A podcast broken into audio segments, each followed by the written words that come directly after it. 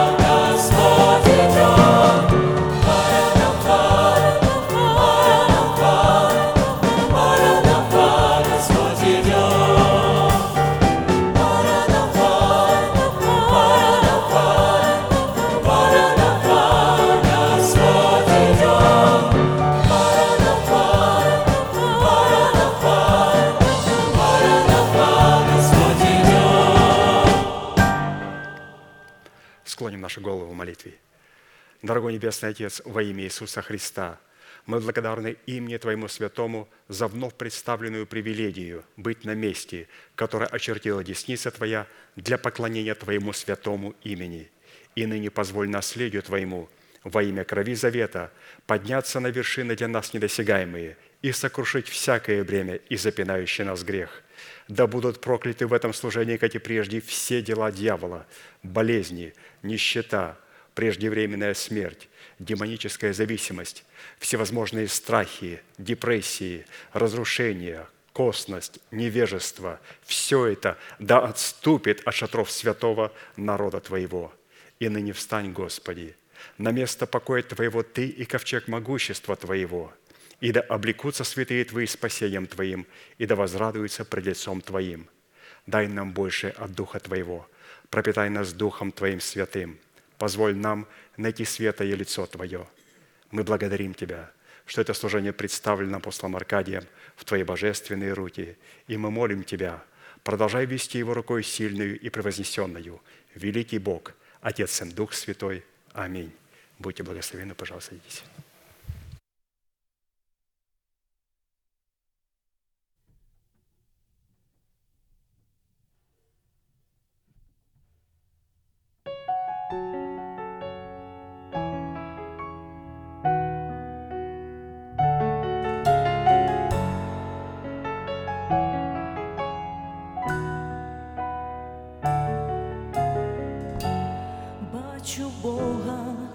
кожен день, як відкрию вранці свої очі,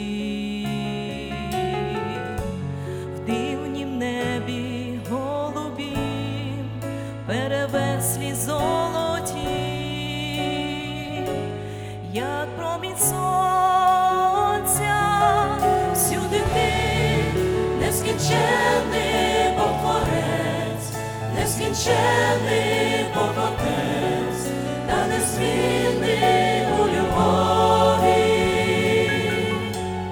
Ти милосердний і святий, будь на небі, на землі,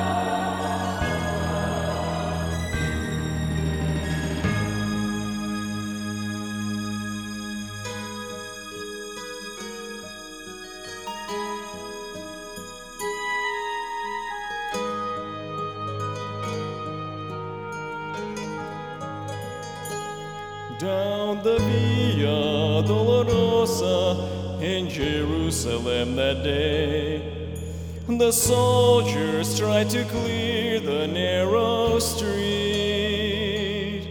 but the crowd pressed in to see the man condemned to die on Calvary.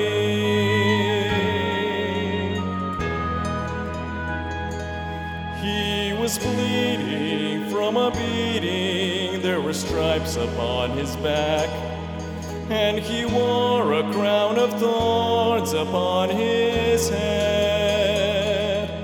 And he bore with every step the scorn of those who cried out for his death. Down the Via Dolorosa, called the way of suffering, like a lamb came the Messiah, Christ the King. But he chose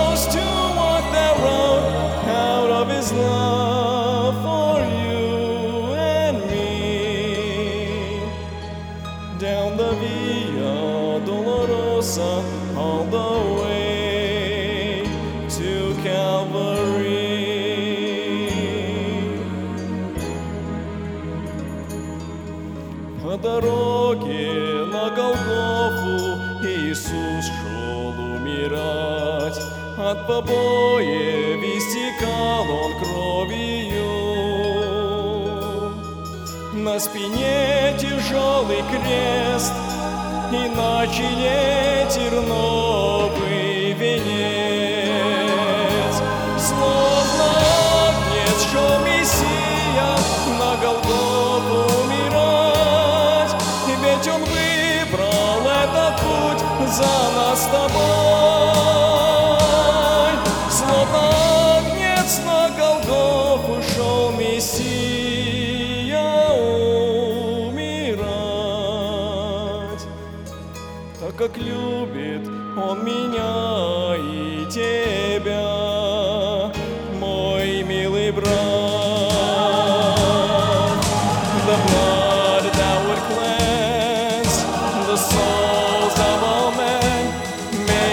way to the heart of Jerusalem.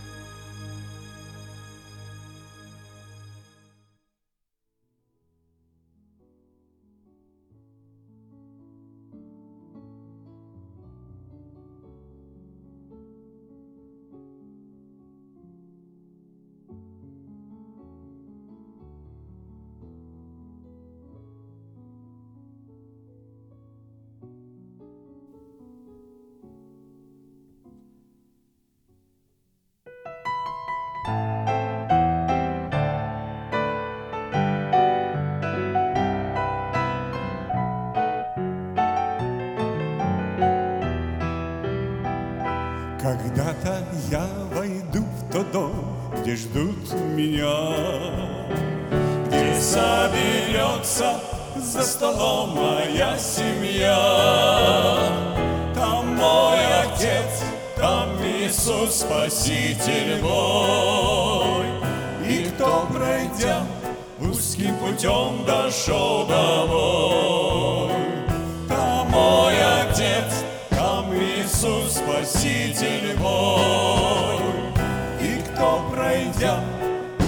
путем, дошел домой.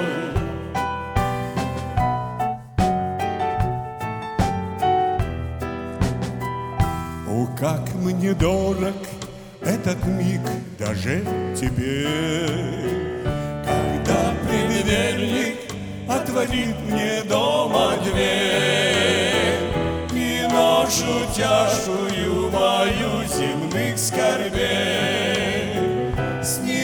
с плечей и положу там у дверей и ношу тяжкую мою земных скорбей.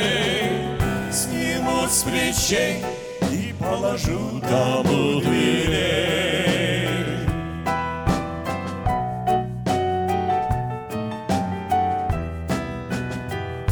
А в доме том, где ждут меня, царит покой. Блаженство вечное, там быть, Господь, с тобой. И в мире сумрачных теней я тем живу, Что будет это все со мною наяву. И в мире сумрачных теней я тем живу, со мною наяву.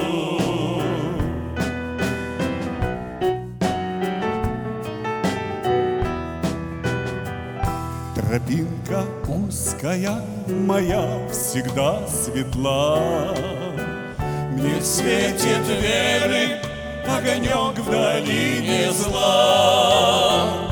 За руку, Господи, Ты сам ведешь, храня,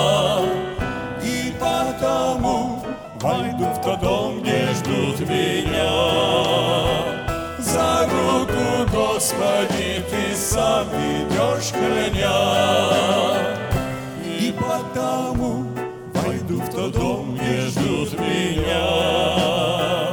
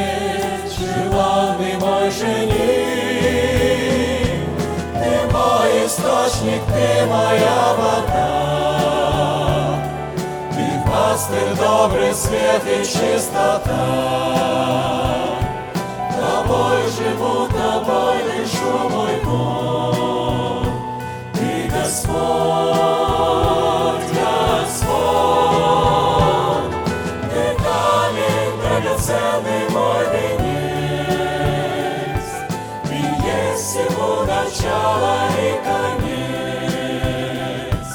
Тебя превозношу, Тебе пою.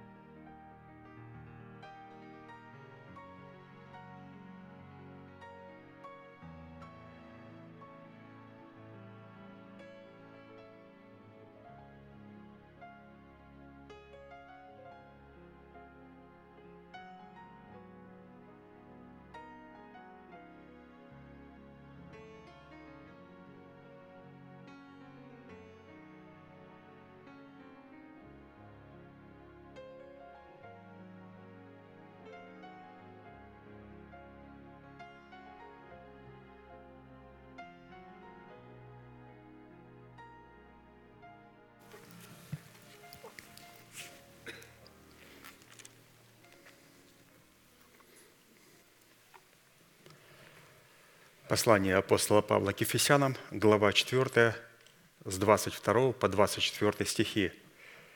«Отложить прежний образ жизни ветхого человека, истлевающего в обольстительных похотях, обновиться духом ума вашего и облечься в нового человека, созданного по Богу в праведности и святости истины. Право на власть – отложить прежний образ жизни, чтобы облечь свои тела в новый образ жизни.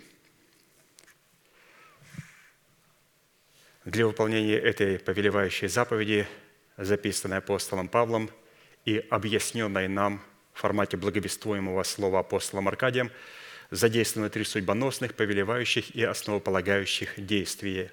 И это отложить, обновиться и облечься. И от выполнения этих трех требований – отложить, обновиться и облечься – будет зависеть совершение нашего спасения. Спасение, которое дано нам в залог в формате семени, для того, чтобы мы могли обрести его в собственность в формате плода правды. Господь нам дает спасение в формате семени, чтобы мы могли обрести его в формате плода правды. Однажды у одного знаменитого иудейского раввина спросили, «Скажите откровенно, почему вы не принимаете Иисуса Христа за Мессию?» Он говорит, «Я отвечаю вам откровенно. Он не отвечает представлениям в нашем понимании Мессии». И христианин говорит, «Почему?» Он говорит, когда придет Мессия, он придет один раз и сделает работу, и ему не надо будет возвращаться.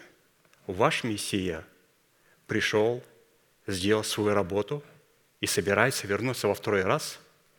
Что это за такой Бог, который оставил незаконченную работу и ушел?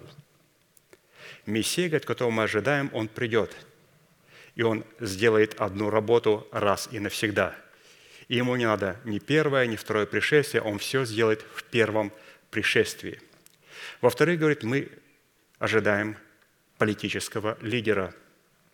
Нам даже и не нужен религиозный лидер, у нас есть священники. Нам нужен политический лидер. И мы не видим это в Иисусе Христе.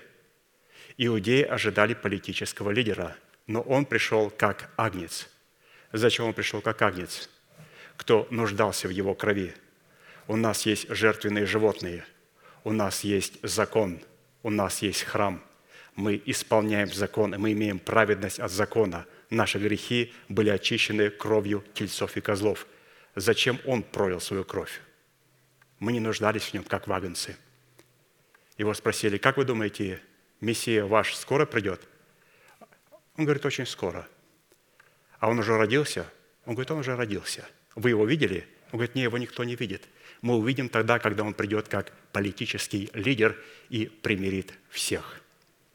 И поэтому мы не принимаем Христа, потому что мы не хотим принимать его как агнца. У нас есть кровь козлов и тельцов.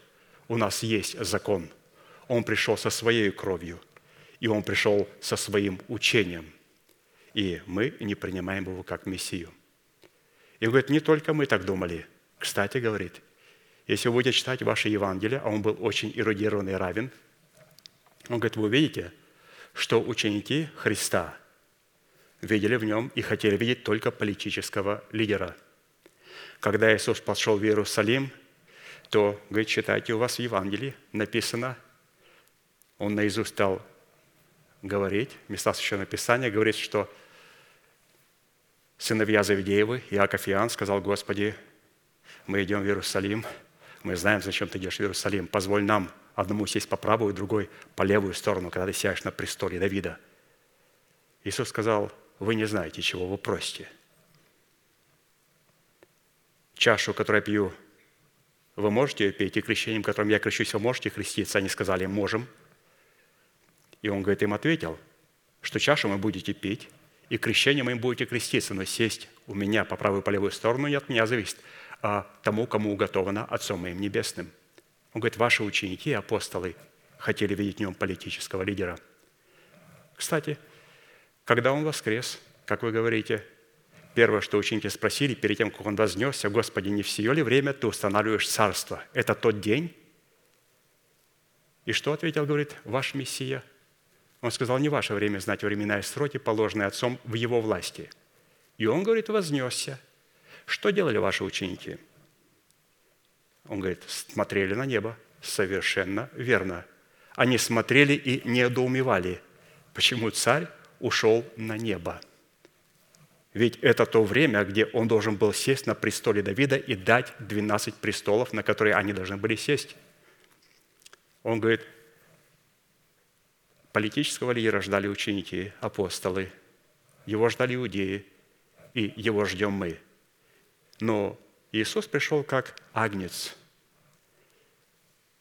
Но тогда христианин сказал, ну вы знаете, что когда он придет во второй раз, то он придет на белом коне, как лидер. Он говорит, ну если он придет, мы его примем. Но он говорит, ну перед ним придет другой человек, который никогда не был агнцем, который убил агнца. И он придет как лидер. Он говорит, вы его примете. И Равин посмотрел, замолчал и очень насторожно заулыбался. Они ждут политического лидера. Но мы видим о том, что Христос пришел как агнец. Он пришел для того, чтобы, во-первых, очистить нас. И во второй раз Он явится для тех, кто будет сохранять и соблюдать себя во спасении. О чем мы здесь говорим? Давайте еще раз прочитаем предложение апостола Аркадия, которое он занес в каждой проповеди в своем служении, что совершение нашего спасения, которое нам в залог в формате семени, будет зависеть, если мы сможем обрести его в собственность в формате плода правды. Иными словами, спасение, которое мы получаем, оно должно быть взращенным. Вот почему Христос, когда пришел, Он не пришел на коне, Он въехал в Иерусалим на ослике. И ученики сказали, какой странный у нас царь. Он в ослике заезжает в Иерусалим. И он говорит, я иду на Голгофу, меня убьют. Он говорит, Господи, мы понимаем твои аллегории, мы идем же на престол. Он говорит, меня убьют. Но я воскресну. И Писание говорит, они не понимали его. Они знали, что перед ними стоит великий лидер. И когда он въехал в Иерусалим, они думали, что вот этот день, когда он сядет на престоле, люди вышли и стали полагать ветви, поклоняться и воспевать ему хвалу сыну Давидову. Но очень странный въезд в Иерусалим на ослике. Придет ли он на белом коне? Придет. С церковью своей он придет на белом коне, как царь царей и Господь господствующих. Но прежде чем он придет, как мы знаем, придет сын погибели человека греха, антихрист, который на самом деле приходит только один раз. И приходит для того, чтобы украсть, убить и в конце концов погубить. Итак, в связи с этим мы остановились на сказании 17 псалма, в котором Давид исповедует свой наследственный удел в восьми именах Бога. Познание и исповедание восьми имен Бога, обуславливающих завет Бога с нами, является стратегическим учением для воинов молитвы в достоинстве царей, священников и пророков, помазанных на царство над своим призванием – и вот это записано в Псалме 17, с 1 по 4 стих. «Возлюблю Тебя, Господи, крепость моя, Господь, твердыня моя и прибежище мое. Избавитель мой, Бог мой, скала моя, на Него я уповаю. Щит мой, рог спасения моего и убежище мое. Призову достопоклоняемого Господа, и от врагов моих спасусь». Ну, давайте, как мы были научены нашим апостолом – все вместе прогласим наш наследственный удел в Иисусе Христе. Господи, Ты крепость моя, Господи, Ты твердыня моя, Господи, Ты прибежище мое, Господи, Ты избавитель мой, Господи, Ты скала моя, Господи, Ты щит мой, Господи, Ты рог спасения моего, Господи, Ты убежище мое – благодарение Господу, который соделал нас достойными своих имен. Почему? Потому что Он предузнал нас прежде создания мира. Как предузнал? По каким факторам? По нашему отношению к Слову. Откуда Он знает наше отношение к Слову? По нашему отношению к тому месту, на котором Бог говорит свое Слово, и к тому человеку, через которого Бог нам дает это Слово – все проповедники в нашем движении, которые выходят, ни один из них не говорит, братья и сестры, я прочитаю вам месточное Писание, которое Дух Святой мне положил на сердце. Вопрос, а где это находится сердце? Между ушами? Нет. Или находится там, где происходит поклонение с Богом? Да. Вот тогда мы берем немножко другой формат и говорим, братья и сестры, будем продолжать пребывать в учении апостолов. Итак, в определенном формате насколько это позволил нам Бог, исходя из меры веры нашей, мы уже рассмотрели свой наследственный удел во Христе Иисусе в полномочиях пяти имен Бога, в достоинстве крепости, твердыни, прибежища, избавителя и живой скалы. А посему продолжим рассматривать наш наследственный удел во Христе Иисусе в имени Бога, состоящего в достоинстве живого щита. Слово «щит» в Писании употребляется как «живая защита», которая возводится Писанием в достоинство оснащения воинов молитвы. И назначение такого щита призвано Богом заступать нас и защищать нас, как воинов молитвы, воинствующих только в интересах воли Божьей. Свойства и лексика в определении имени Бога щит, как и предыдущие имена Бога Всевышнего, не могут быть найдены ни в одном из имеющихся словарей мира. Таким образом, быть нашим щитом включает в себя семь составляющих. Это защищать и заступать нас от гнева Божия, защищать и заступать нас от обольщения лукавого – защищать и заступать нас от злого и клеветнического языка, защищать и заступать нас от проклятия всякого рода болезни, защищать и заступать нас от проклятия нищеты, защищать и заступать нас от проклятия преждевременной смерти и защищать нас от суетной жизни, переданной нам от отцов. И так как в предыдущих именах Бога, призванных являться уделом нашего спасения, нам необходимо будет рассмотреть четыре вопроса – которые помогут нам познать суть нашего наследия в имени Бога щит. Первое. Какими определениями и свойствами Писание наделяет имя Бога в назначении Его славного имени щит? Какое назначение в роли нашей защиты Бог отвел в Писании для себя и какую роль возложил на нас? Третье.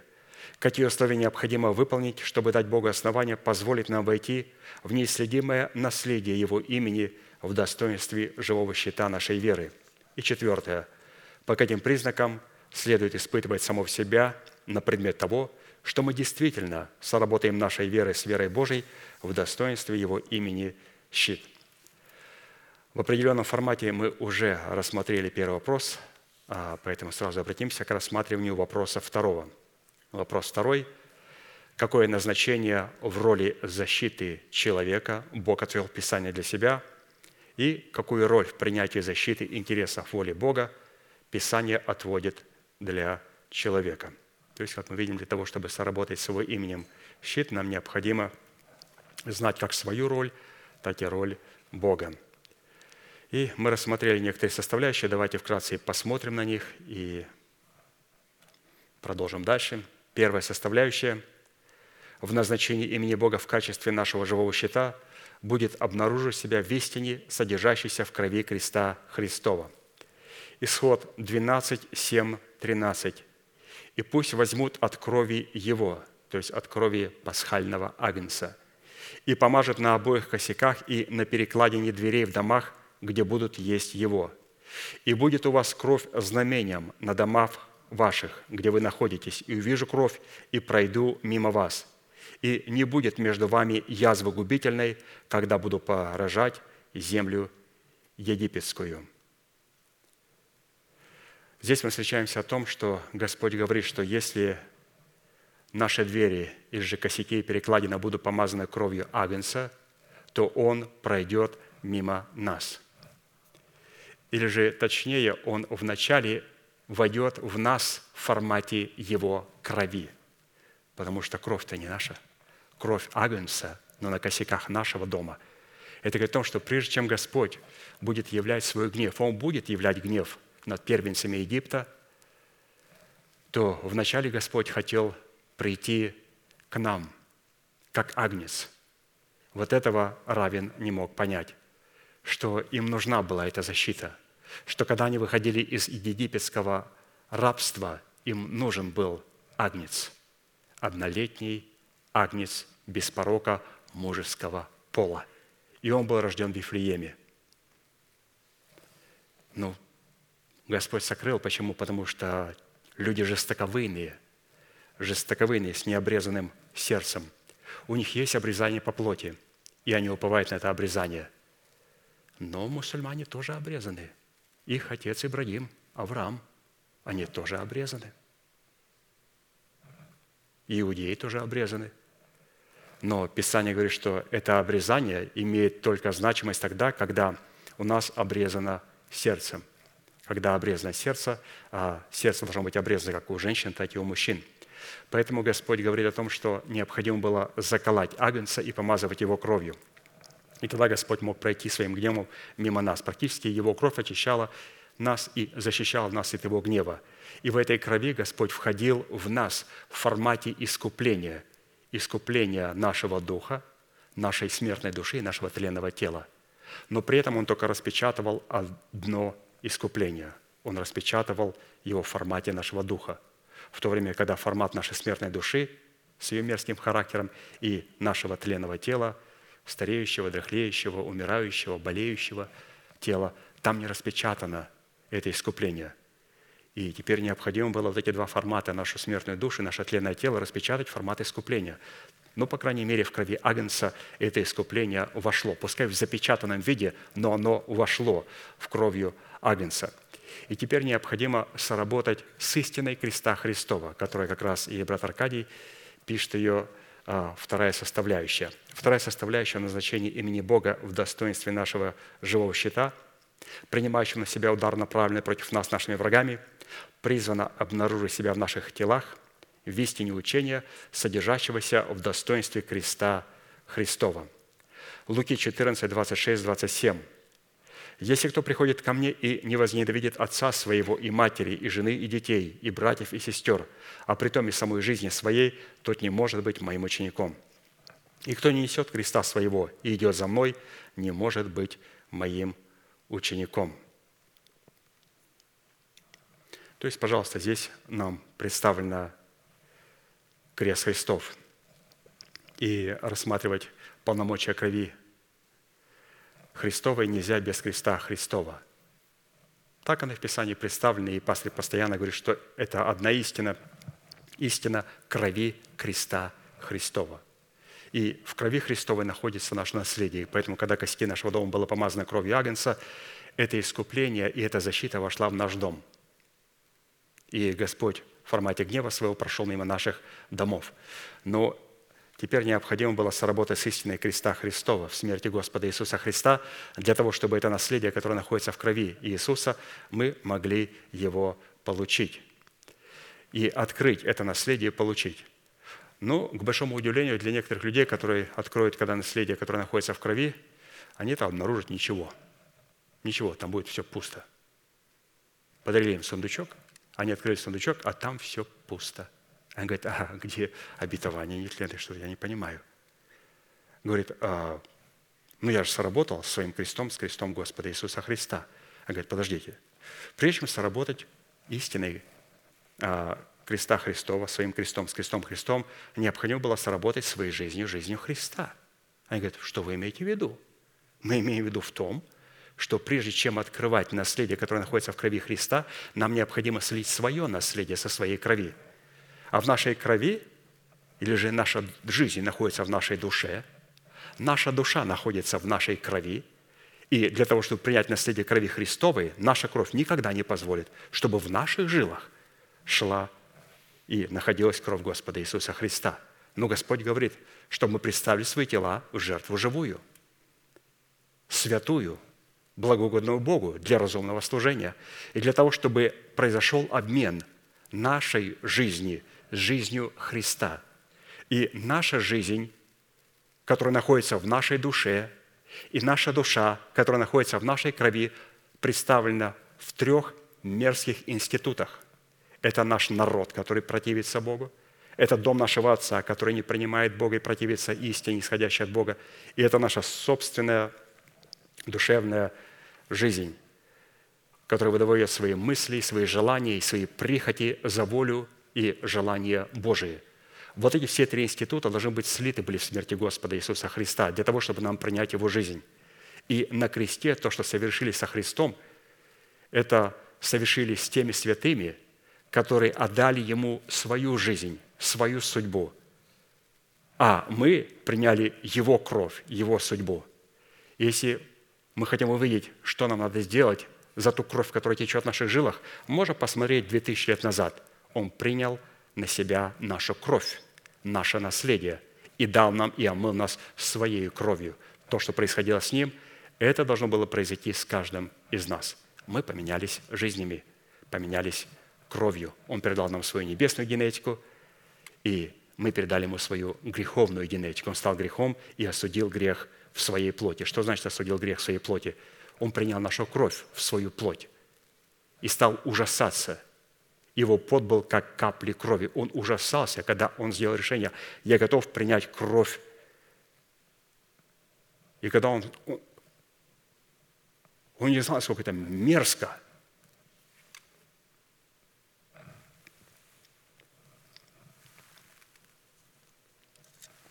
Говорит, отец, какая мерзость. Но на этот час я пришел, не моя воля, но твоя да будет. Он стал ужасаться. Его тело стало выбрасывать кровь из его организма. У него он стал, покрылся весь потом, пришел в шоке, в ужас, что находится в крови человека. И Писание говорит, его пот стал как капли крови. И вот наша судьба, греховная генетика начала исторгаться из его тела, стала выкидывать его тело, говорит, не принимаю, не принимаю – но, говорит, на этот час я и пришел.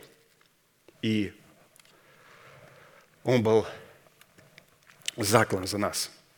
Поэтому мы видим о том, что очень важно соработать не только истиной креста Христова, а вначале необходимо соработать своей жизнью с жизнью Христа. Необходимо вот эти три института, которые противятся Богу, в смерти Господа Иисуса потерять для того, чтобы иметь законное право на кровь Иисуса Христа, чтобы когда мы открыли это наследие, которое находится в Его крови, мы увидели там драгоценности, драгоценности нетленного обетования. Поэтому нам необходимо соработать с истиной крови креста Христова обязательно. И еще раз напомню, что такое крест, или же как нести крест свой.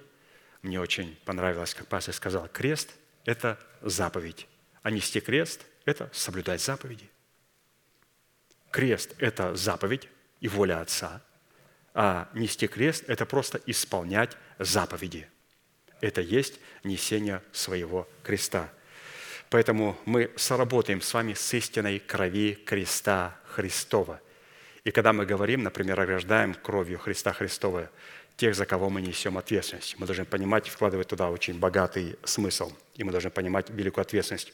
Мы не просто отправляем своего ребенка в школу – и говорим, да будет кровь Господа Иисуса Христа защиту для тебя. И как вы это представляете? Как она будет защищать его? Но дьявол боится кровь Христа. В смысле, он боится кровь Христа. Он боится кровь Христа только у тех людей, которые имеют законное право пользоваться этой кровью Христа. Одержимый бесом сказал каким-то семи сыновьям первосвященника Скева Иисуса знаю. Павел нам очень хорошо известен. А вы кто такие? Кто вам дал право пользоваться именем Иисуса Христа? И взял над ними такую власть, что они нади избиты выбежали из того дома. И это сделалось очень известным, и страх Божий был на том месте, и люди прославляли имя Господа Иисуса Христа. За что? Господь продемонстрировал, что для того, чтобы ограждать кого-то кровью – надо иметь дружбу с этой кровью, надо иметь законное право, юридическое право кого-то ограждать кровью Иисуса Христа. Иначе мы вместо того, чтобы оградить кровью Христа, мы призовем кровь Христа на этого человека, которого мы ограждаем. Необходимо иметь законное право. А иметь законное право, они победили его кровью Агнца, словом свидетельства и не возлюбили своей души даже до смерти. Посмотрите, что присутствует.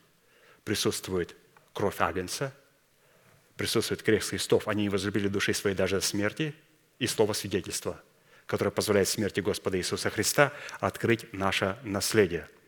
Поэтому можно сказать, да будет огражден мой сын или же моя дочь кровью Господа Иисуса Христа. Либо это можно сказать другой фразой. Я благодарю Тебя, Господь, за обетование.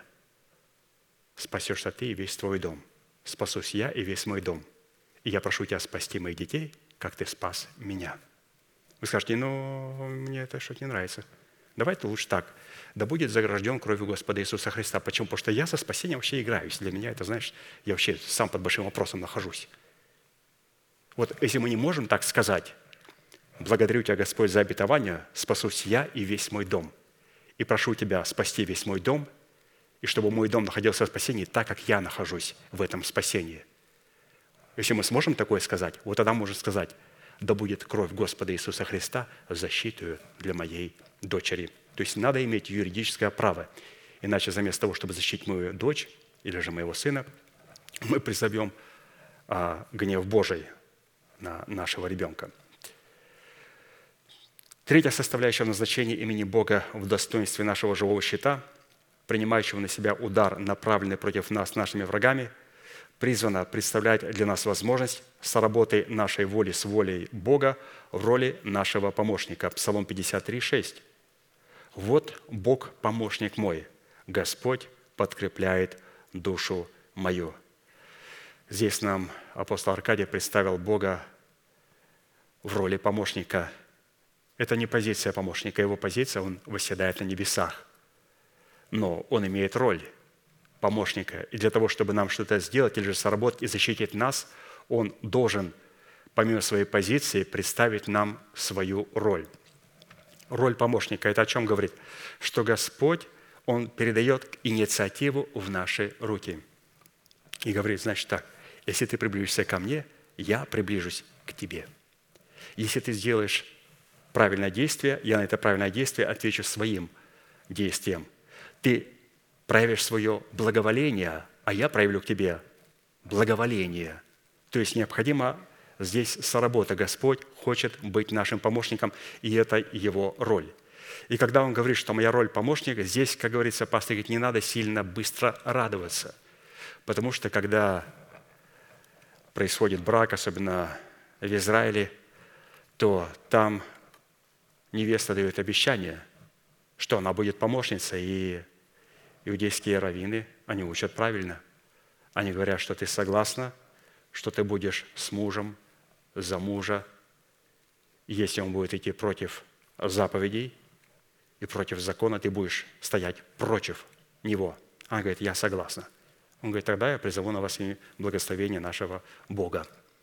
Вот помощник – это тот, который стоит с нами, за нас и также может стать против нас. То есть перестать нам помогать и обратиться в нашего врага. Поэтому нам необходимо не просто брать инициативу в свои руки, а делать свою роль. И вот какая у нас роль? Отложить прежний образ жизни, обновить свое мышление духом нашего ума – и начинать облекаться через поведание в нового человека, созданного по Богу. И это наше призвание.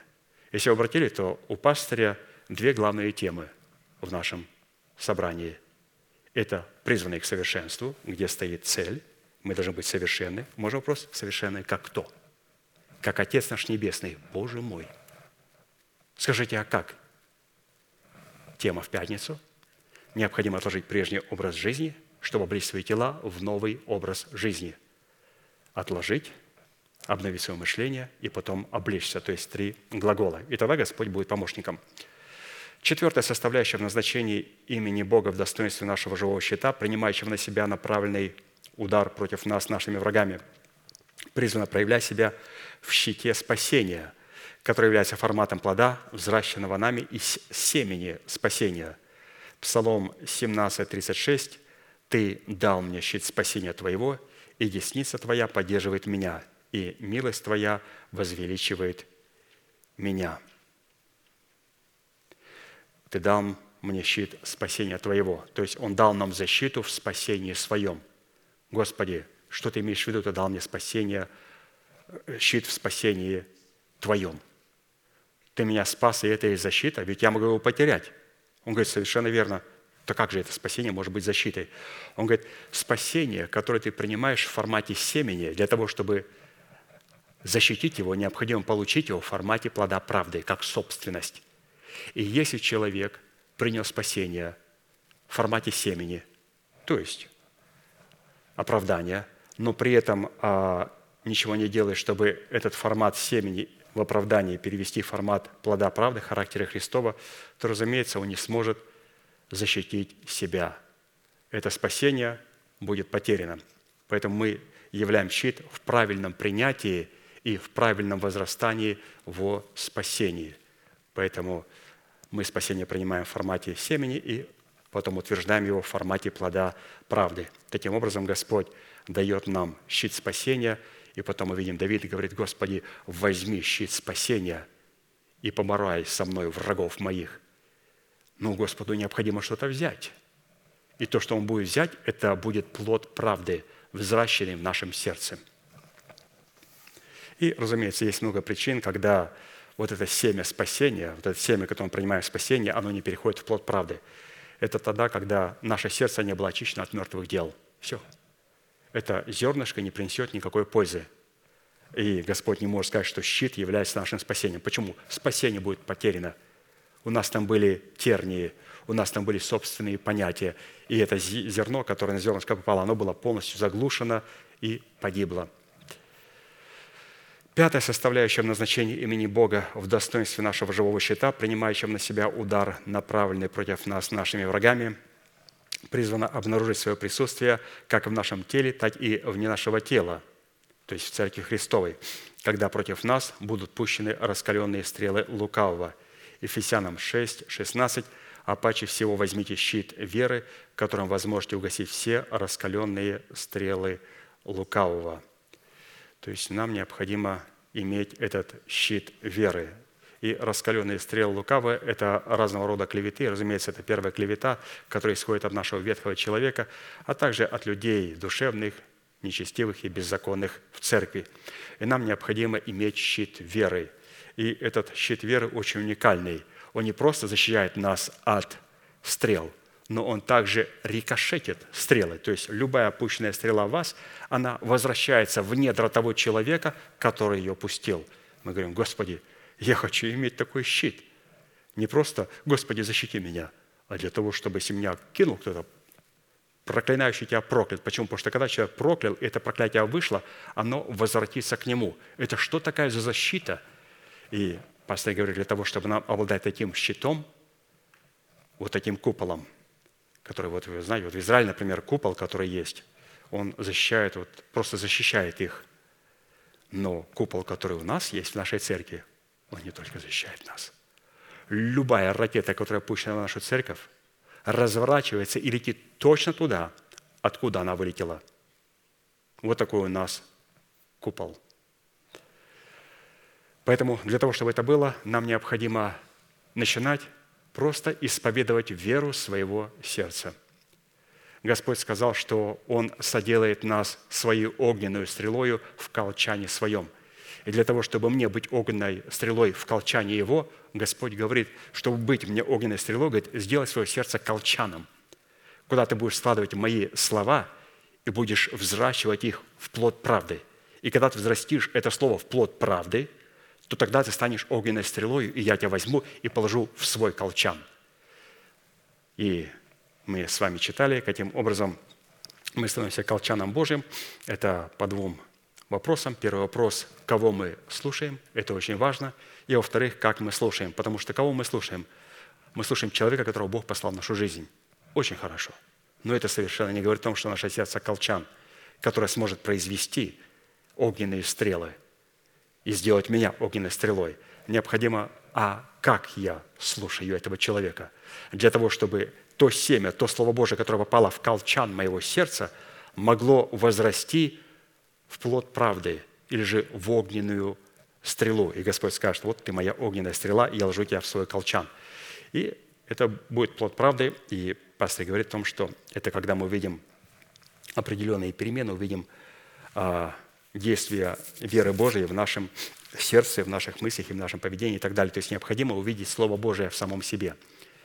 Есть вера, формат веры, который мы принимаем, и есть формат веры, в котором мы утверждаемся. И мы утверждаемся только тогда, когда мы начинаем видеть веру в действии не в ком-то, а в самих себе. Мы видим, что Слово Божие живое и действенное. И когда мы видим Слово Божие в действии в нас самих, мы увидели это. Все, что произошло? Мы утвердились в вере, мы говорим, святые, Слово Божие работает. Я знаю себя. У меня еще много слабых сторон. Но я знаю себя. Во мне начинают происходить перемены. Я знаю, кто я такой. Я раньше мог ударить по столу, мог сказать страшное слово. Сейчас я не буду по столу, я не говорю. И все, Слово Божие меня меняет, я полностью меняюсь.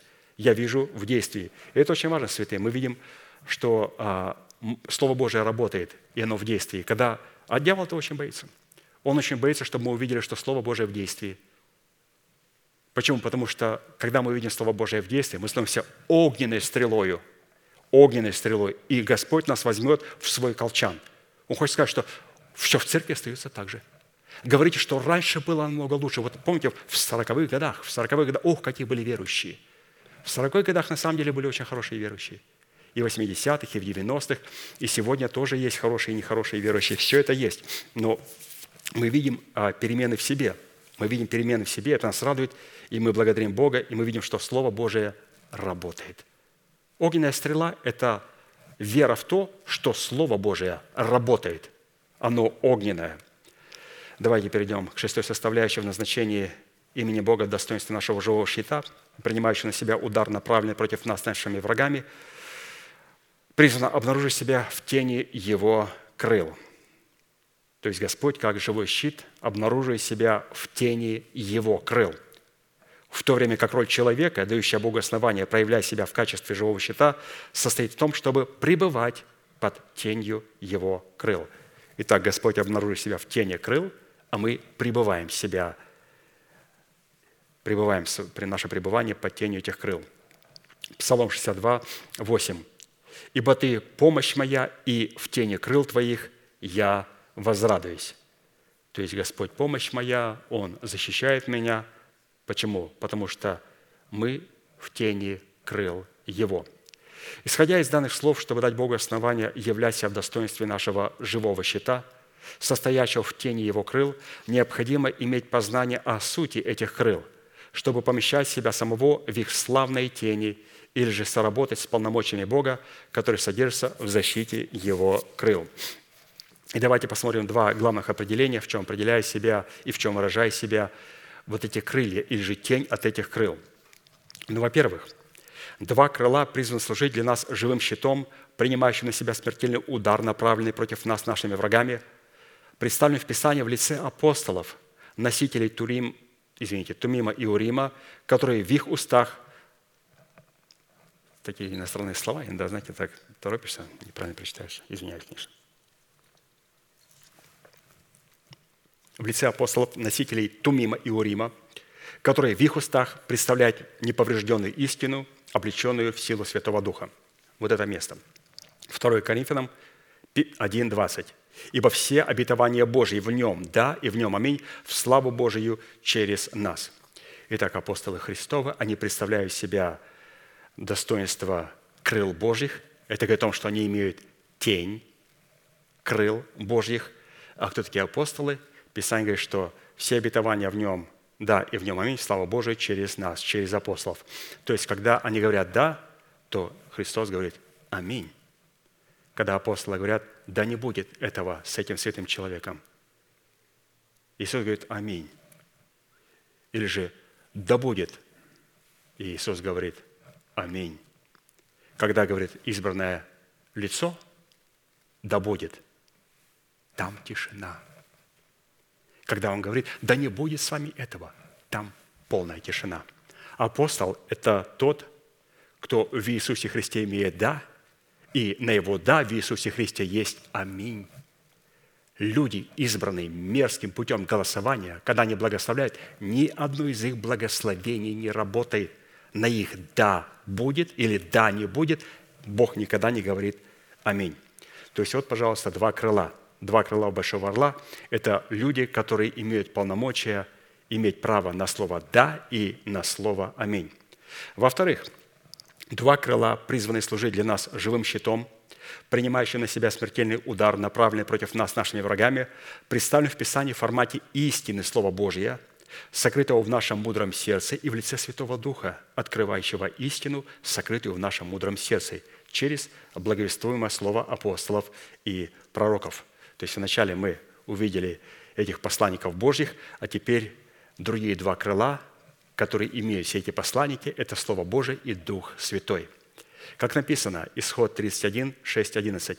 «И вот я в сердце всякого мудрого вложу мудрость, дабы они сделали все, что я повелел тебе». С одной стороны, находиться под тенью крыл Всемогущего означает пребывать в истине Слова Божия и во Святом Духе – А с другой стороны, находиться под тенью крыл Всемогущего означает позволять истине Слова Божье и Святому Духу пребывать в нашем сердце и в нашем разуме и в наших устах. Иоанна 15, 17. «Если прибудете во мне, и слова мои у вас прибудут, то чего не пожелаете, просите, и будет вам». То есть здесь говорится о том, что нам необходимо пребывать в Слове, и Слово Божье ему пребывать в нас. Или же точнее Христос сказал, «Пребывайте во мне, и слова мои пребудут в вас». Как мы можем пребывать в Слове и как пребывает Слово Божие в нас? А для того, чтобы Слово Божие пребывало в нас, нам необходимо пребывать в Слове. Как пребывать в Слове? Необходимо прибыть на то место, на котором проповедуется Слово Божие. Вы пришли в этот храм, и мы пребываем в трудах пастыря. Пастырь нам, брат Аркадий, проповедует. Это о чем говорит? Мы пребываем в Слове. И если у вас спросят, ты можешь проверить меня, пребываю ли я в Слове? Ты скажи, очень легко – Скажи, пожалуйста, когда ты пребываешь, чтобы слышать Слово Божие? А вот сейчас на стадионе конференция, там собираются, там будет концерт очень хороший, сейчас новогодний, Крисмас, так хорошо. Ну, все понятно. Ты не пребываешь в Слове Божьем. Или же я прихожу в церковь, а, которая является Вавилоном, а не церковью. Такой человек не пребывает в Слове Божьем. Единственное спасение может быть каким-то образом хотя бы через средства массовой информации, через интернет, иметь связь с какой-то Иерусалимом, с Церковью Божией, чтобы пребывать в этом Слове. Поэтому пребывать в Слове, и это значит пребывать на том месте, на котором Господь представляет нам вот эти первые два крыла апостолов. Это когда они что-то говорят, Иисус говорит «Аминь, да будет так». Это мы пребываем в Слове. И теперь, когда мы прибыли в это Слово, или же место, на котором пребывает Слово, мы это Слово принимаем, и оно пребывает уже в нас. И когда мы пребываем в Слове, только потом Слово пребывает в нас, и только тогда прибудет и Отец, и Сын в нас. Это очень важно. И Отец, и Сын должны прибыть в нас. Отец прибудет тогда в нас, когда мы придем и почтим Его в лице человека, как представляющего отцовство Бога, и когда мы примем Слово от этого человека, представляющего отцовство Бога – Тогда Писание говорит, что вы прибудете и в Сыне, и в Отце, потому что вы пребываете в том, что слышали от самого начала. Исходя из значения имеющейся констатации, пребывание в тени двух крыл всемогущего, дающих Богу основание, являясь в качестве нашего живого щита, принимающего на себя смертельный удар, направленный против нас нашими врагами, это находиться под тенью Тумима и Урима – сокрытого в нашем сердце. Находиться под тенью крыл Всемогущего в достоинстве Тумима и Урима будет означать, что мы возведенные в достоинство царей, священников и пророков Богу нашему, чтобы в свою очередь означает обладать способностью слышать голос Святого Духа в своем сердце, что дает Богу основание слышать наш голос в исповедании веры нашей, веры Божией, сокрытой в нашем сердце – если человек не принял в свое сердце неповрежденную истину, нарушает или извращает суть этой истины в заповедях Божьих в своем сердце, а также выдает свои мысли и свои желания за мысли и желания Святого Духа, то он выходит из-под тени этих крыл. А следовательно, такой человек лишает власти на право иметь с Богом взаимоотношения, как со своим живым щитом, призванным принимать на себя удар – направленный против нас нашими врагами. Осия 4.6. «Истреблен будет народ мой за недостаток ведения. Так как ты отверг ведения, то я отвергну тебя от священнодействия передо мною. И как ты забыл закон Бога твоего, то и я забуду детей твоих». Таким образом, назначение имени Бога в качестве нашего живого щита, принимающего на себя смертельный удар, направленный против нас нашими врагами, с одной стороны – будет обнаружить себя в атмосфере нашего пребывания в истине Слова Божия и во Святом Духе, а с другой стороны будет обнаружить себя в пребывании нашего сердца, нашего разума и наших уст в истине Слова Божия и во Святом Духе. То есть, святые, это все очень важные составляющие. То есть мы пребываем на том месте, на котором пребывает Бог. Это очень важно. Это потому, что мы пребываем в Слове, или же на том месте, на котором пребывает Слово – и принимаем это слово, и теперь это слово пребывает в нас. То есть где в нас? Абстрактно в нас. Пастор говорит, оно пребывает в нашем сердце, очищенном от мертвых дел, и в нашем мышлении, когда мы обновляем наше мышление духом нашего ума, и в исповедании наших кротких уст. Вот мы можем сказать, что Слово Божие пребывает теперь и во мне. Я прибыл в Слово Божие сюда, и Слово Божие пребывает во мне. Я его принял, обновил мышление и исповедую его. Это была такая интересная шестая составляющая. Седьмая составляющая в назначении имени Бога в достоинстве нашего живого щита, принимающего на себя удар, направленный против нас нашими врагами, призвана давать нам способность возводить наши очи горам Божьим, откуда будет приходить наша помощь. Псалом 121. Песень восхождения. «Возвожу очи мои горам, откуда придет помощь моя». «Возвожу очи мои горам, откуда придет помощь моя». То есть мы видим о том, что Господь нас защищает, если мы будем правильно обращаться с горами Божьими. «Возвожу очи мои горам, именно оттуда приходит помощь моя от Господа». Нам известно, что в Писании под образом гор Божьих имеется в виду клятвенные обетования Бога, содержащие в себе великие и благие судьбы Бога для той категории святых, которые соработают с именем Бога в качестве Его живого щита, принимающего на себя удар, направленный против нас нашими врагами. Псалом 35, 7. «Правда Твоя, как горы Божии, и судьбы Твои – бездна великая. Человеков и скотов хранишь Ты, Господи». Исходя из имеющегося утверждения, правда Божья, сокрытая в нашем сердце в горах Божьих, на которые мы призваны взирать очами веры нашего сердца, представляют собой в нашем сердце нетленное обетование Бога в формате нашего нетленного и неисследимого наследия в предмете великих судеб Всевышнего, приготовленных для нас Богом прежде создания мира – То есть здесь продолжается говориться о наших горах, и это клятвенное обетование в нашей жизни. Исайя 65, 9, 10. «И произведу от Иакова семя, и от Иуды наследника гор моих». Еще раз.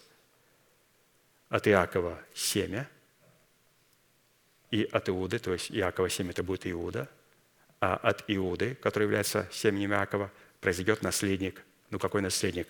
Наследник гор моих. И наследуют это избранные мои. И рабы мои будут жить там.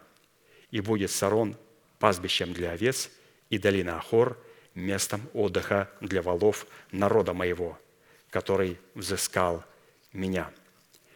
Семенем Иакова является его сын Иуда, от семени которого Бог обязался произвести наследника своих гор в лице своего единородного сына в статусе сына человеческого. Сами же горы Божии в формате наследия Божия представляют обетование Бога, наследником которых становится Сын Божий Иисус Христос. То есть от Иакова происходит семя, Иуда – а от Иуды, патриарха, происходит в будущем наследник. Но наследник гор. Каких гор? Клятвенных обетований. А посему войти в нетленное и неисследимое наследие Бога, чтобы наследовать горы Божьи в формате обетования Бога для избранного Богом остатка, означает получить право на власть, приближаться к Богу исключительно во Христе Иисусе и через Христа Иисуса. Превосходно. То есть Иисус является наследником гор Божьих, наследником клятвенных обетований. И для того, чтобы взять эти клятвенные обетования, я должен приближаться в нем и через него к этим клятвенным обетованиям, потому что одно из имен Иисуса Христа – наследник гор Божьих. Вот давайте прочитаем, что именно посредством вот этого наследника мы получаем доступ к обетованиям. Иеремии 30, 21, 22 и будет вождь его из него самого, и владыка его произойдет из среды его, и я приближу его, и он приступит ко мне. Ибо кто отважится сам собой приблизиться ко мне, говорит Господь, и вы будете моим народом, и я буду вам Богом. Господь приближает владыку, который происходит из среды народа Божьего, и тогда Господь говорит, что вы будете моим народом, и я буду вашим Богом. Вот через этого владыку, через Господа Иисуса Христа. Избранный Богом остаток, призванный жить в атмосфере клятвенных обетований Бога, представленных в образе гор Божьих, это святые, облеченные в достоинство рабов Господних, которые связали себя истиной Слова, содержащегося в вечном завете мира, заключенным и утвержденным между ими и Богом. Образом обетований, содержащихся в наследии гор Божьих, представлен образ долины Сарон, который содержится пастбищем для овец, и образ долины Ахор, который содержится отдыхом для волов народа Божьего, который взыскал Бога. Очень интересно, святые, если мы имеем в Иисусе Христе а, вот этим наследием, а невозможно быть в Иисусе Христе и не соработать с Его именем. Он наследник гор Божьих, клятвенных обетований. А у нас есть обетование, да, клятвенное обетование. Скажите, пожалуйста, у этих клятвенных обетований, у этих гор, там есть долины. Скажите, пожалуйста, как эти долины имеют название у вас? Люди говорят, мы вообще не слышали. Какие долины? Ну, у каждой горы есть долина. Ну, мы знаем. Но вы сработаете с именем Иисуса Христа? Да. У этой клятвенной горы есть долина. Как она называется? Она должна называться долиной Сарон и долиной Ахор. Исходя из пророчеств, из пророчеств Осии, сие обетования, состоящие в наследии гор Божьих, избранный Богом остаток в достоинстве рабов Господних, призван наследовать, когда? В преддверии откровения своей надежды или же в преддверии встречи с Господом на воздухе – Осии 2, 14, 15. «Посему вот, и я увлеку ее, приведу ее в пустыню, буду говорить к сердцу ее, и дам ей оттуда виноградник ее и долину Ахор в преддверии надежды, и она будет петь там, как в дни юности своей, как в день выхода своего из земли египетской». Суть имеющихся обетований, относящихся к преддверию нашей надежды, состоит в спасении нашей души через который мы призваны давать Богу основания, спасти также и наши тела путем усыновления их искуплением Христовым. То есть Господь, как дает долину Ахор, Он спасает нашу душу, у нас уже дух спасенный, через дух Он спасает душу, и потом через душу вместе с духом мы призваны дать Богу основания спасти наши тела. Что на практике означает, что в преддверии нашей встречи со Христом на воздухе, в наших тленных телах будет воздвигнута держава жизни – в силу этого наши тленные тела в измерении времени, прежде чем произойдет встреча со Христом на воздухе, облекутся в нетление в лице нашего нового человека. То есть наши тела тленные должны стать нетленными, чтобы потом быть небесными. Вот такой у нас три действия. Тленное становится нетленным, и нетленное становится небесным – то есть такая же судьба, которая произойдет и с этой землей.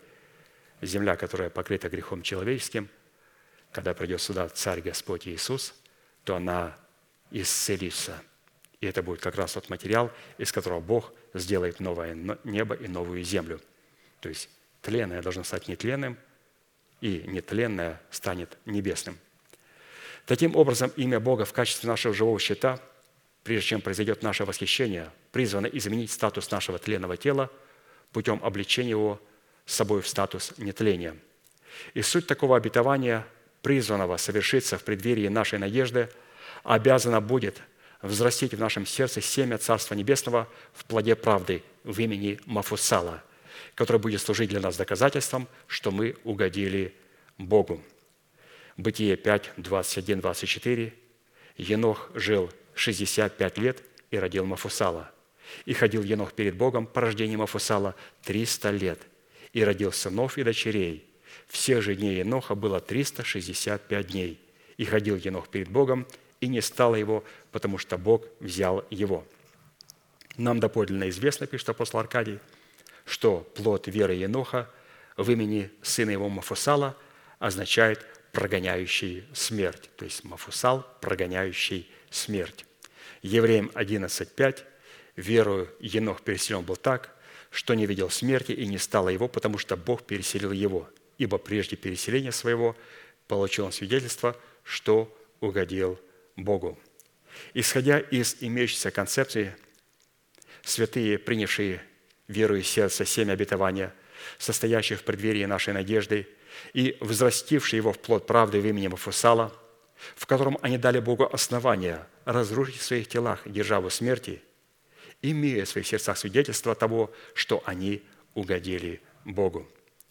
Такое состояние сердца дает Богу основания явить себя в качестве нашего живого щита, чтобы воздвигнуть в нашем теле державу жизни и облечь наши тела в нетление в лице нашего нового человека.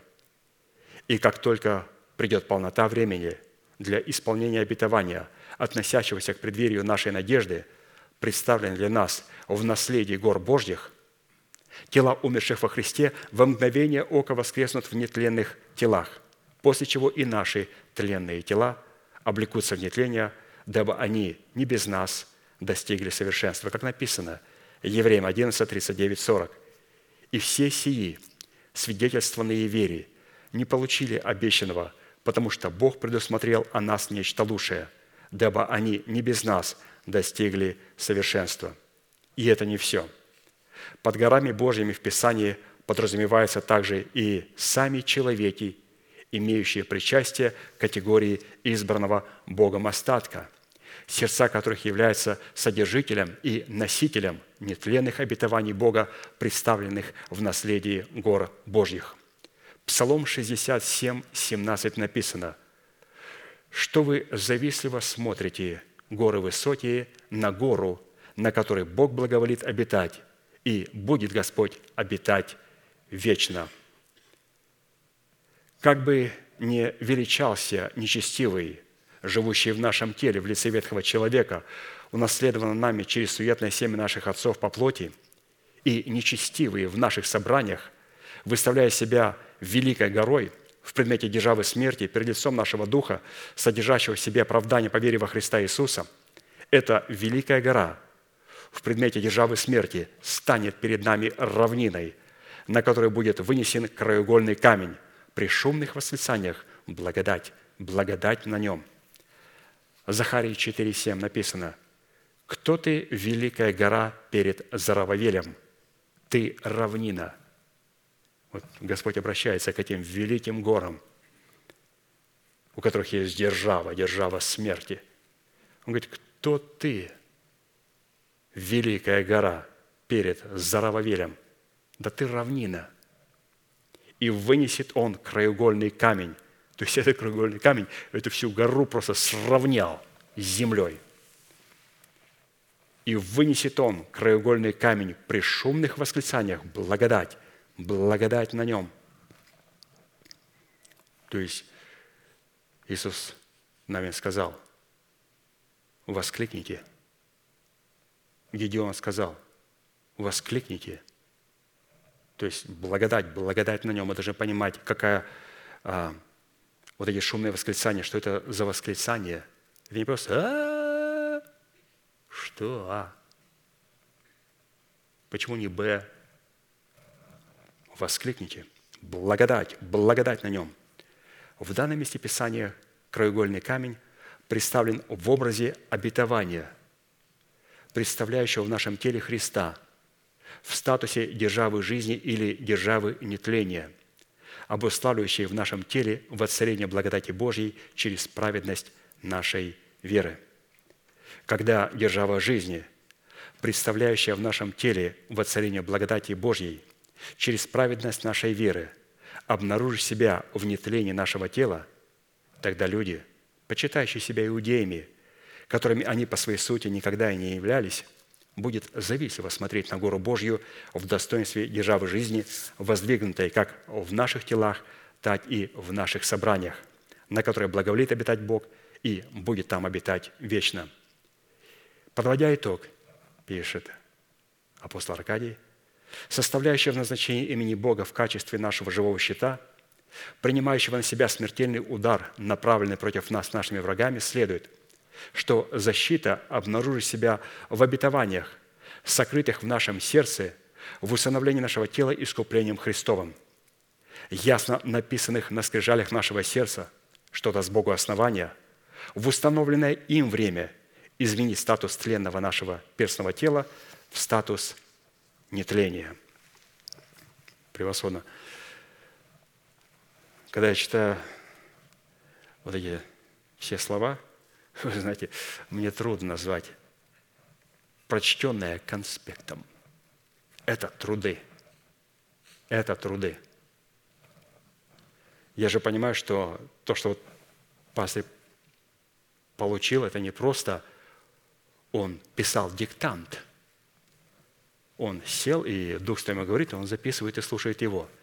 Дух Святой положил откровение в формате семени – и необходимо начинать работать с Словом Божьим, начинать взращивать, начинать искать ответы, искать Его, и обнаруживать Его, спрашивать вопросы, ожидать, искать и ожидать, искать Его, и получать ответы, радоваться. И когда Господь говорит, что радоваться, дальше продолжать, потому что есть еще масса вопросов.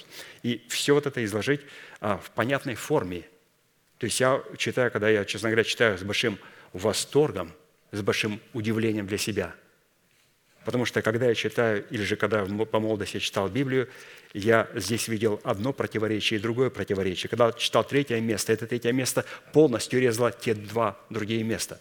Но когда я читаю эти же места Священного Писания, изложенные в трудах пастыря, то я не просто не вижу противоречий, мы видим с вами полную гармонию. Мы видим, как одно место идентифицирует и определяет подлинность другого места. А это невозможно, если человек не являет в себе вот эти два крыла – Урим и Тумим, Слово Божие и Дух Святой. И когда человек является таким человеком, и мы находимся в такой церкви, нас радует. Нас радует. Святой о чем говорит, что мы пребываем в Слове. Мы пребываем на том месте, на котором Господь говорит свое Слово. Теперь мы спрашиваем, Господь, я определился, кто, кто? Я увидел этого человека. Благодарю Тебя, Господь, я нашел это место. Благодарю Тебя. И теперь Господь говорит, а теперь наблюдай, как? Как ты слушаешь? Потому что ну, нашли мы эти драгоценности, но эти драгоценности мы должны понимать, что есть воры, которые воруют эти драгоценности. Восьмая составляющая в назначении имени Бога в достоинство нашего живого щита, принимающего на себя удар, направленный против нас нашими врагами, призвана обнаружить себя и действовать в запорах наших ворот, в запорах, сделанных из железа и меди. Второзаконие 33, 25, 29 железо иметь запоры твои. То есть такие замки, такие большие замки. Ну, там, в зависимости, разумеется, раньше не просто были замки, а там были такие запоры, которыми задвигались а, ворота. Железо иметь запоры твои. Как дни твои будет умножаться богатство твое. Нет подобного Богу Израилеву, который по небесам принесся на помощь тебе и во славе своей на облаках – Прибежище твое Бог древний, и ты под мышцами вечными. Он прогонит врагов от лица твоего и скажет, истребляй. Израиль живет безопасно, один. Око Иакова видит перед собой землю обильную хлебом и вином, и небеса его каплют росу. Блажен ты, Израиль, кто подобен тебе, народ, хранимый Господом, который есть щит, охраняющий тебя, и меч славы твоей. Враги твои раболепствуют тебе, и ты попираешь вы их, который есть щит, охраняющий тебя. А как охраняет? То есть необходимо иметь железо, иметь своими запорами. То есть ворота такие. Воротами нашей трехмерной сущности является союз нашего сокровенного человека, пришедшего в миру полного возраста Христова – с, разумным, с разумом нашей души, обновленным духом нашего ума и с нашими кроткими устами, обузданными истиной, сокрытой в сердце. То есть, как мы видим, интересно, чем показано ворота в нашей трехмерной сущности. Обязательно эти ворота должны показать себя в нашем духе, в нашей душе и в нашем теле. Если хоть одна инстанция не будет представлена в этих воротах, то никакой защиты у нас нету никакой гарантии, нету никакого страховки. То есть ворота в трехмерной сущности в нашем сокровенном человеке, который пришел в миру полного возраста Христова, в разуме нашей души, которая обновлена духом нашего ума, и обязательно в нашем теле это наши уста, которые обузданы истиной, сокрытой в нашем сердце. А запорами наших ворот, запирающими наши врата и ограждающими наши врата в предмете наших кротких уст от проникновения в нашу сущность врага в предмете всякого инородного слова, является железо и медь, которые в своей совокупности представляют в наших кротких устах правду Бога и суды Бога. И давайте посмотрим, где вот эти представленные запоры для наших ворот. То есть мы увидели, что эти ворота находятся в трехмерной сущности. Обязательно Слово Божье должно поработать в каждой нашей сущности, в духе, в душе и в теле. И у нас эти ворота должны запираться большими запорами, и эти запоры из железа и меди. В чем заключается суть железа и в чем заключается суть меди? Железом, которое служит запорами для дверей наших кротких уст – и таким путем дает Богу основание обнаружить себя в значении нашего живого щита, принимающего на себя удар, направленный против нас нашими врагами, служит повиновение нашей вере, вере Божьей в благовествуемых нам словах о истине креста Христова, когда мы отрекаемся от своего народа и дома нашего Отца. А запорами из меди для дверей наших кротких уст служит отречение от собственных расливающих помышлений и вожделений – превосходно. Ну, как это можно было увидеть? Запоры из железа и меди. Запоры из железа. Железо – это когда мы судим все то, что находится не в нас. Медь – это когда мы судим все то, что находится в нас. Запоры из железа, Господь, я осуждаю и умираю для своего народа, с которым я связан, своей душою. Умираю для дома Отца, который постоянно противится этой истине. Это очень тяжело, это очень больно. Но не как нам – а как больно этому миру, как больно нашим родственникам. Но мы должны понять, что этого недостаточно. Нам тоже надо, чтобы было больно. И тогда Господь говорит, не только железо, бери медь. Что такое медь? Медь – это когда я делаю больно себе. Это когда я свои собственные расливающие помышления, вожделения ему вдаю за волю Божью. Поэтому железо делает больно, разумеется, тому, что находится вокруг меня, и где-то это делает больно мне – Медь – это непосредственно делать больно мне, моим собственным помышлениям и вожделениям. Это обязательно вот эти два запоры, железо и медь, должны присутствовать для того, чтобы нам иметь вот эту защиту в формате этих ворот. И такой род соработы внесения нашего креста с крестом Христовым, дающим Богу основание быть нашим живым щитом, состоит в нашем повиновении почитать себя мертвыми для греха, живыми же для Бога, называя несуществующую державу нетления в своем перстном теле, как уже существующую – в результате запоров дверей наших кротких уст из железа и меди, как дни наши, будет умножаться богатство наше. А это означает, что наше нетленное, неследимое богатство будет умножаться так, как умножаются дни наши. И таким нетленным, неследимым богатством является взращивание в едеме нашего духа – дерево жизни, которое 12 раз в году приносит плод свой. То есть дни наши будут умножаться, умножаться богатство наше, как дни наши, вот также это нетленное богатство будет умножаться в нас. То есть очень интересно, что нетленное богатство зависит, если умножаются дни наши, а дни наши, пастор интересно написал, определяется, насколько мы смогли взрастить древо жизни.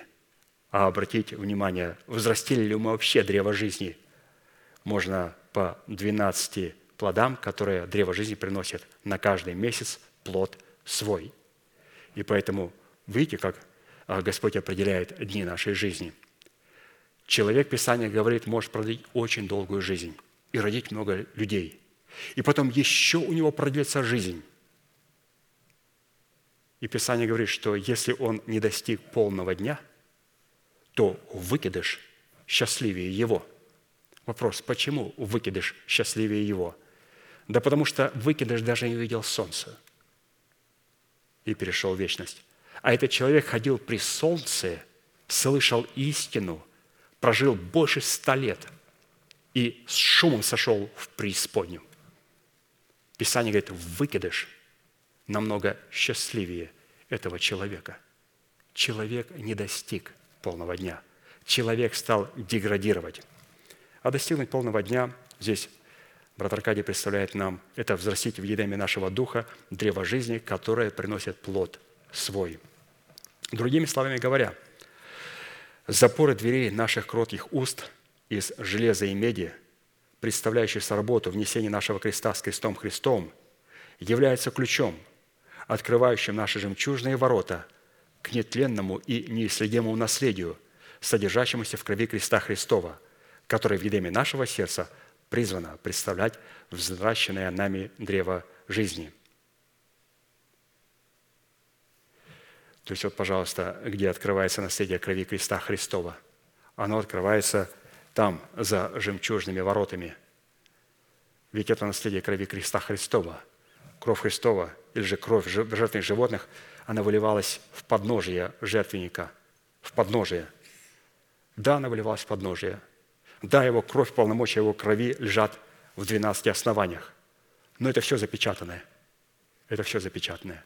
Для того, чтобы эти 12 оснований и запечатанные, закодированные, клятвенное обетование распечатать, нам необходимо, как мы видим, зайти через 12 жемчужные вороты, которые мы открываем крестом Господа Иисуса Христа, и получить наше наследие в Иисусе Христе, в Его крови, в древе жизни, которое находится в едеме нашего сердца.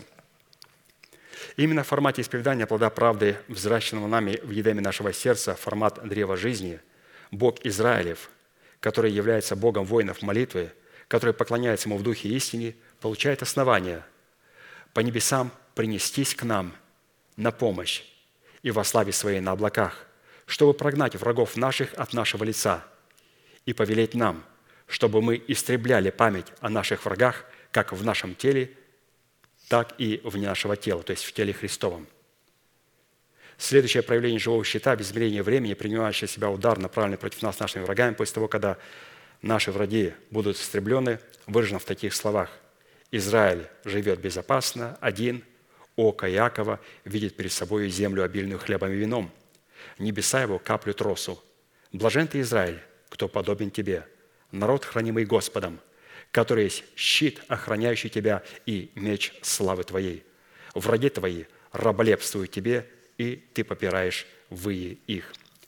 Таким образом, составляющая в назначении имени Бога в достоинстве живого щита, призвана принимать на себя удар, направленный против нас нашими врагами, только в том случае, когда двери наших уст будут обладать запорами из железа и меди.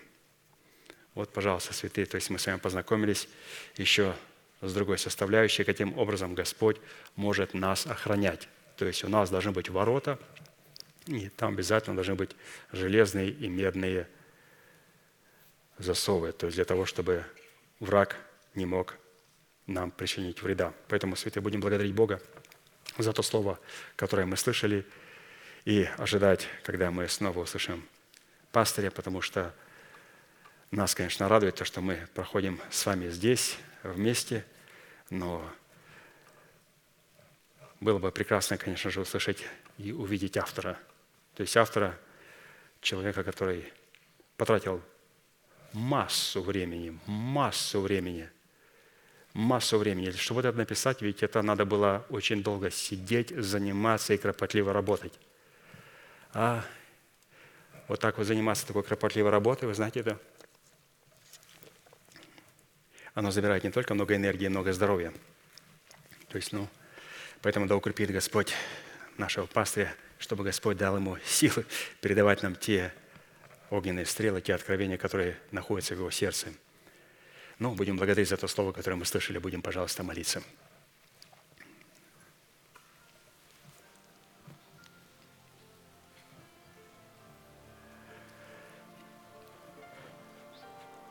Дорогой Небесный Отец, во имя Иисуса Христа, мы благодарим Тебя за великую привилегию быть на месте, которое очертила десница Твоя для поклонения святому имени Твоему. Мы благодарим Тебя, Господь, что это место, на котором Ты положил память святому имени Твоему. Мы благодарим Тебя, Господь, что это место, на котором мы можем приходить и слышать Слово Твое. Это то место, Господь, на котором мы пребываем для того, чтобы находиться в Слове Твоем. Мы благодарим Тебя, Господь, что прибыв на это место, теперь мы имеем возможность, чтобы Слово Божие пребывало в нас. И мы принимаем это Слово в свое сердце. Мы обновляем наше мышление духом нашего ума и той истиной, которая содержится в нашем сердце. И сегодня, Господь, мы облекаемся в наследие полномочия Твоего сердца, Твоего Слова в нашем сердце. Мы благодарим Тебя, Господь, за эту красоту, за это величие, за Твое могущественное Слово Божие и Дух Святой, который обильно пребывает на этом месте. Мы благодарим Тебя, Господь, за то, что Ты являешь себя в Твоей защите, за то, что истина крови креста Христова призвана защитить нас от гнева Твоего. И мы благодарим Тебя, Господь, что в смерти Господа Иисуса Христа и в несении Своего креста с крестом Христовым мы можем, Господь, сегодня защищать себя от всех врагов, которые находятся в нас и не нас. Мы благодарим Тебя, Господь, что Ты являешься нашим помощником. Ты, Господь, помощник наш, и Ты, Господь, подкрепляешь душу нашу. Благодарим Тебя, Господь, за Твою роль, и позволь нам сегодня, Господь, согласиться с нашей ролью. И мы, Господь, согласились с нашей ролью отложить прежний образ жизни ветхого человека и сливающего в обосительных похотях, обновить свое мышление духом своего ума и начинать облекать себя через поведание нашей веры в нового человека, созданного по Богу в праведности и святости истины. И когда, Господь, мы это делаем, и когда Ты видишь, Господь, что мы выполняем свою роль, тогда Ты становишься и выполняешь свою роль, и выступаешь как защитник за нас и вместе с нами. Благодарим Тебя, Господь, что Ты являешься щитом спасения нашего, и что Ты сегодня являешь это спасение в формате плода правды. Мы приняли, Господь, Тебя в формате оправдания, по благодати. И мы молим Тебя, Господь, чтобы та благодать, которую мы приняли, чтобы она могла воцариться в нас через праведность, через плод правды. А для того, чтобы, Господь, это произошло, позволь нам – соработать с Твоим Словом Божьим. Позволь нам, Господь, не искажать Твоего Слова. Позволь нам, Господь, принять его в неповрежденном формате и сохранить его, Господь, в своем сердце, в своем мышлении и в своих исповеданиях неповрежденными. И тогда, Господь, щит веры, который Ты дал нам, Ты сможешь взять его и защитить нас, защитить Твое наследие – мы благодарим Тебя, Господь, что Ты сегодня являешь защиту и сокрываешь нас под тенью Твоих крыл. И мы радуемся об имени Твоим святом. Благодарим Тебя, Господь, что то место, на которое мы прибыли, чтобы слышать Твое Слово, это место, Господь, на котором пребывает тень Твоих божественных крыл. Здесь пребывает могущественное Слово Божие и Дух Святой. Здесь, Господь, на этом месте пребывает Твоя лестница, которая стоит на земле – но которая касается небес. Это лестница, которая снисходит Твои откровения Божьи и восходит в формате исповедания веры нашего сердца нашими кроткими устами. Это лестница, Господь, на которой сидит Господь, и который говорит нам, что земля, на которой вы находитесь, я даю вам. Земля, которую я обещал Аврааму, Исааку и Иакову, она является нашим наследием. Благодарим Тебя, Господь. Благодарим Тебя за это великое наследие.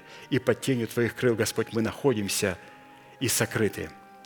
Благодарим Тебя, Господь, за то, что сегодня можем возводить очи наши горам, откуда придет помощь наша. Ты позволил нам, Господь, сегодня через Сына Твоего Иисуса Христа, который является семенем и потомком Иуды, и который является наследником гор древних. Ты позволяешь нам в нем и через него – получить законное право на это наследие. И Ты нам, Господь, дал это наследие. И мы благодарим Тебя, Господь, за эту долину, которая находится в преддверии этой надежды. Благодарим Тебя, Господь, что Ты открыл эти полномочия, этой долины Ахор, которую Ты, Господь, хочешь даровать нам в преддверии нашей надежды. И, Господь, это нас радует. Это говорит о том, что в Иисусе Христе и в Нем – мы имеем дело с наследником гор древних. Мы имеем отношение с Господом Иисусом Христом. Благодарим Тебя, Господь, за то, что Ты даровал нам эту великую милость находиться в Тебе и открывать Тебя в Твоих именах. И Ты раскрываешь свои полномочия, свое могущество, свои имена. И мы видим, Господь, что они у нас есть, что мы находимся, Господь, в них. Благодарим Тебя, Господь, что мы имеем законное и юридическое право в Сыне Твоем, Отец Иисусе Христе, иметь это право на эти клятвенные обетования. Благодарим Тебя, Господь, что сегодня наши очи смотрят на эти горы. И благодарим Тебя, Господь, за эти клятвенные обетования. Ты позволил нам, Господь, чтобы железо и медь были запорами нашими, у ворот наших. Благодарим Тебя, Господь, что сегодня Ты воскресил в нашем сердце – что мы являемся этими воротами, что сегодня Твоя истина, Твое Слово Божие было принято в непровожденном виде в наше сердце и сохранено таковым. Мы обновили это истинное наше мышление, и сегодня, Господь, мы исповедуем своими устами эту истину. И Ты, Господь, рассматриваешь нас Твоими воротами. И позволь нам, Господь, сегодня иметь эти запоры из железа и меди – и мы, Господь, сделали решение сегодня облечься в полномочия жезла. Ты сказал, побеждающему дам звезду светлую и утреннюю, и он будет пасти язычников и жезлом железным сокрушит их. Благодарим Тебя, Господь, за это право, когда эти запоры железа становятся жезлом в наших устах – где мы сокрушаем язычников, где мы в смерти Господа Иисуса Христа умираем от язычников, с которых мы были связаны нашей душой. И мы некогда, Господь, были чужие Твоему народу. Сегодня, Господь, мы стали свои Тебе и сограждане святым. Потому что, Господь, мы имеем запоры железа. И мы сегодня выразили эти запоры железа в жезле наших уст, где мы в смерти Господа Иисуса Христа сделали решение умереть для своего народа и для дома нашего Отца, который противится истине. Благодарим Тебя, Господь, за запоры из меди, где мы, Господь, сделали решение осудить себе все то, что не соответствует Твоим божественным стандартам. И мы хотим судить сами себя – мы хотим, Господь, чтобы судилище Христово началось сегодня здесь, когда мы слышим Твое Слово. И когда оно не просто врачует нас, когда оно обличает нас, мы, Господь, не отвергаем этого обличения. Мы принимаем это обличение. Мы хотим, Господь, чтобы судилище Христово началось сегодня и было прямо здесь. Что когда Ты придешь прославиться во святых Своих, и Ты придешь чтобы произвести суд в церкви своей, чтобы мы сели с Тобою на двенадцати престолах и судили двенадцать колен Израилевых. Поэтому, Господь, позволь нам сегодня соработать с запорами из железа и меди. И да умножится, Господь, богатство наше, как дни. Да умножится, Господь, эти клятвенные обетования, наше богатство по мере того, как будет возрастать древо жизни в едеме нашего сердца. Позволь нам, Господь, достичь полного дня, достичь Иисуса Христа и найтись в Нем не со своей праведностью, которая от закона, но с той, которая через веру, с праведностью по вере. Не достигну ли и я, как Он достиг меня? Позволь нам, Господь, достичь этого полного дня – мы благодарим Тебя, Господь, за это место. Мы благодарим Тебя, Господь, за тень Твоих крыл, за человека Божия, который нам передал, Господь, эти драгоценные обетования. Мы молим Тебя, Господь, и мы благодарим Тебя за то исцеление, которое уже находится в Сыне Твоем Иисусе Христе, потому что оно находится в нашем сердце, и мы радуемся, Господь, о том, что очень скоро мы будем вместе, и будем иметь возможность слышать нашего пастыря. Мы, Господь, ожидаем этого дня. И, Господь, наше смирение, наш трепет перед Словом Твоим, наша жажда слышать Слово Божие, да поможет она нашей скорой встрече. Мы благодарим Тебя, Господь, за Твое исцеление, которое находится в Иисусе Христе, также для всех святых, которые, Господь, нуждаются сегодня в Тебе.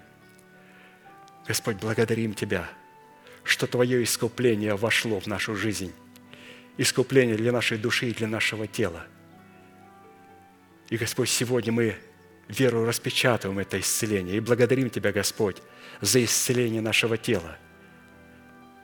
И мы утверждаем наше исцеление словами – да воцарится воскресение Христова в наших телах. Мы не просим, Господь, исцеления ради исцеления.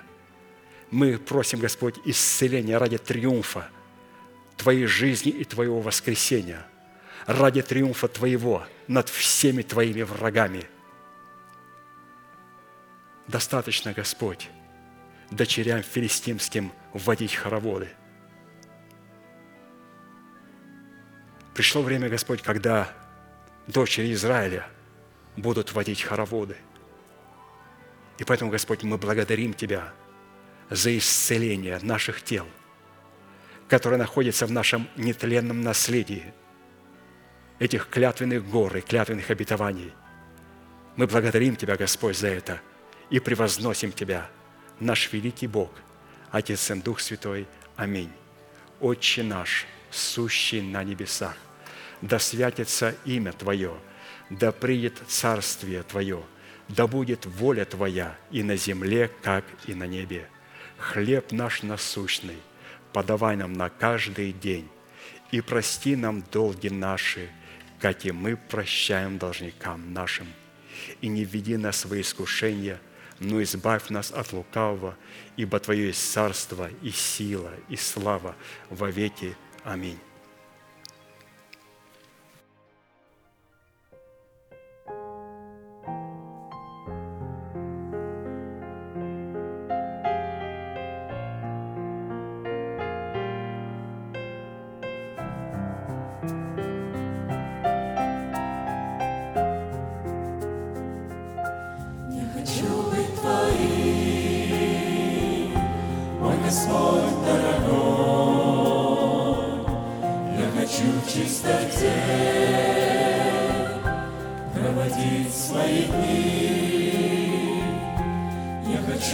каждый день